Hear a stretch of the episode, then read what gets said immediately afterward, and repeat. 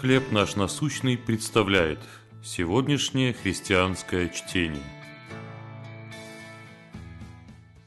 Украденные боги. Книга Бытие, 32 глава, 28 стих. «Ты боролся с Богом, и людей одолевать будешь». У женщины по имени Экува украли резную деревянную статую домашнего башка. Она заявила об этом в полицию – те провели разыскные мероприятия, нашли какого-то идола и позвали заявительницу на опознание. «Ваш бог?» – спросил полицейский. «Нет», – уныло ответила она.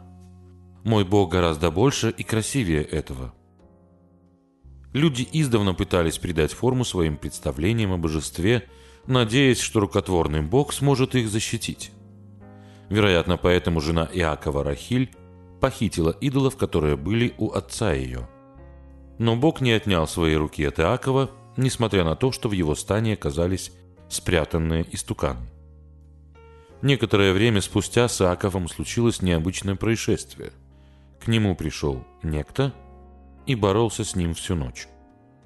Вероятно, Иаков понял, что это непростой человек, поэтому перед восходом зари сказал своему противнику «Не отпущу тебя, пока не благословишь меня». Тогда незнакомец дал ему имя Израиль, богоборец, и затем благословил.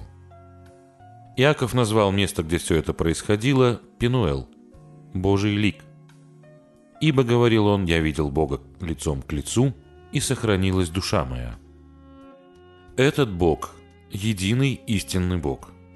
Бесконечно больше и несравненно прекраснее, чем все, что могла представить себе бедная Экува — его невозможно было вырезать из дерева, украсть или спрятать.